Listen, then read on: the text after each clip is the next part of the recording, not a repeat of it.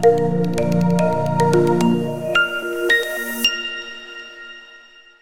Saludos y bienvenidos a otro de nuestros encuentros de, estos podcasts en los que hemos estado discutiendo distintas lecciones y definitivamente, Longo, qué bueno que nos podemos reunir otra vez en, este podcast, ¿verdad?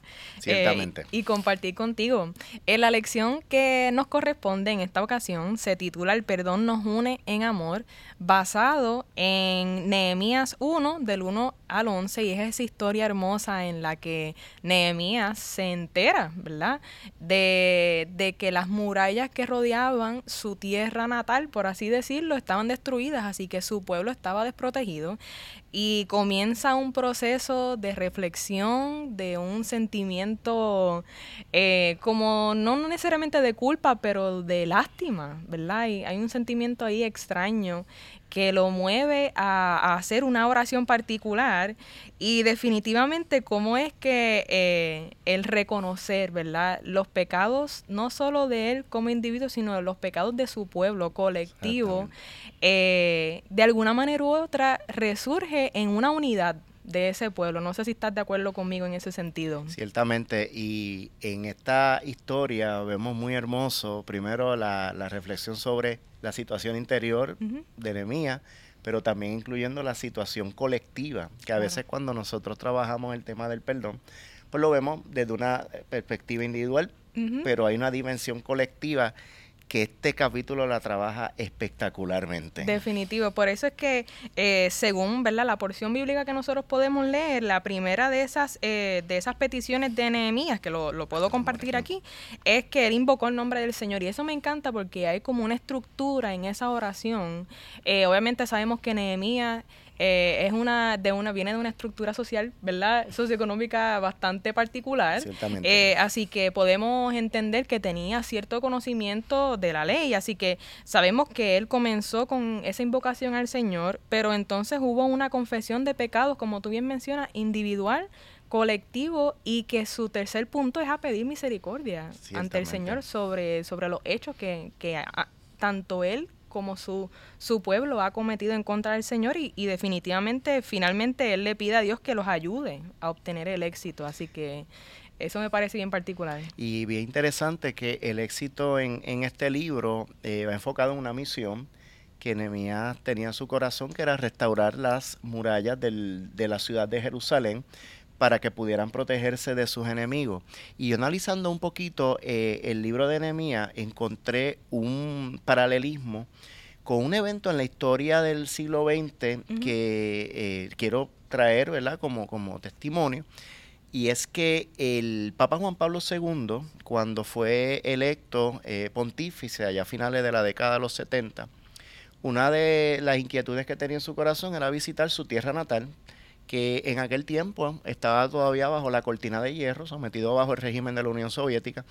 Era un pueblo que estaba dividido entre los que querían una apertura o los que querían permanecer en ese sistema y hubo mucha, mucho resentimiento, muchas ofensas de parte y parte en el pueblo polaco. Y cuenta la historia que eh, el pontífice hizo una oración en la plaza donde estaba, que era algo que no se podía hacer bajo el régimen soviético, pero él lo hizo, hizo una oración y llamó al pueblo polaco a perdonarse ellos mismos y a pedir perdón al Señor por las faltas como pueblo colectivo que hicieron. Y él se incluyó también. Y una de las particularidades de ese mensaje de Juan Pablo II fue que el pueblo polaco reunido allí al unísodo dijo una palabra que se quedó en la historia, que es la palabra Shemi Boga, que significa en polaco queremos a Dios. Queremos a Dios. No queremos rencor, no queremos seguir peleando como pueblo, como hermanos que somos, queremos a Dios, nos vamos a perdonar, queremos a Dios. Diez años después de ese acontecimiento, la muralla que los tenía ellos separados del mundo cayó, porque aprendieron a perdonarse. Y ese es el poder del perdón cuando un pueblo reconoce que ha fallado y le da la oportunidad a Dios a restaurarlo. Claro, y, eso me parece interesante porque de acuerdo a a esta experiencia de Nehemías, la oración sirvió como esa, yo lo pienso como una llave, pero a la misma vez como esa herramienta para, para remover quizás esas áreas del corazón que, que mantienen ese terreno como duro, ¿verdad? Así que la oración de Nehemías preparó su corazón para escuchar la voz de Dios, porque Ciertamente.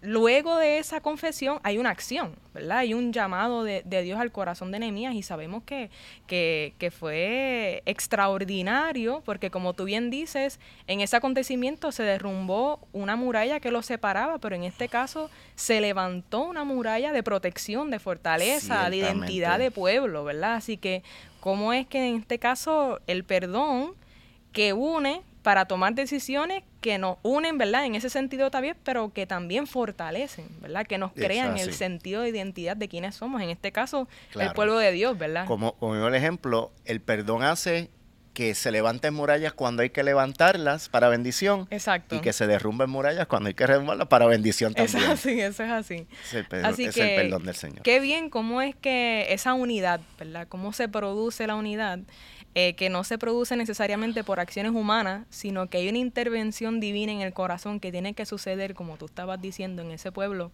eh, para tomar la decisión de perdonar y a través de eso ese fruto de, la unidad que hay como comunidad unidad como pueblo. Y esto nos lleva a la reflexión de la pregunta, ¿verdad? ¿Cómo nosotros vemos manifestada la misericordia de Dios todos los días de nuestra vida? Y en, tanto en el ejemplo de Nehemías como el que mencionamos, se derramó misericordia del Señor. Definitivamente. Para aquellos que, ¿verdad? Invocaron su nombre y dieron paso al perdón. Claro, y que confesaron su, su, maldad en ese sentido. Así que qué bueno que entonces tenemos esa pregunta que podemos entonces discutir en nuestro, en nuestro grupo, eh, que tenemos un grupo presencial los miércoles a las 10 de la mañana y tres grupos virtuales, ¿verdad? Que son lunes, martes, y, jueves, ¿verdad? A las 7 de la noche. Así que, ¿cómo vemos la misericordia de Dios día a día? Esa sería entonces la pregunta para analizar. Dios les bendiga. Señor les bendiga.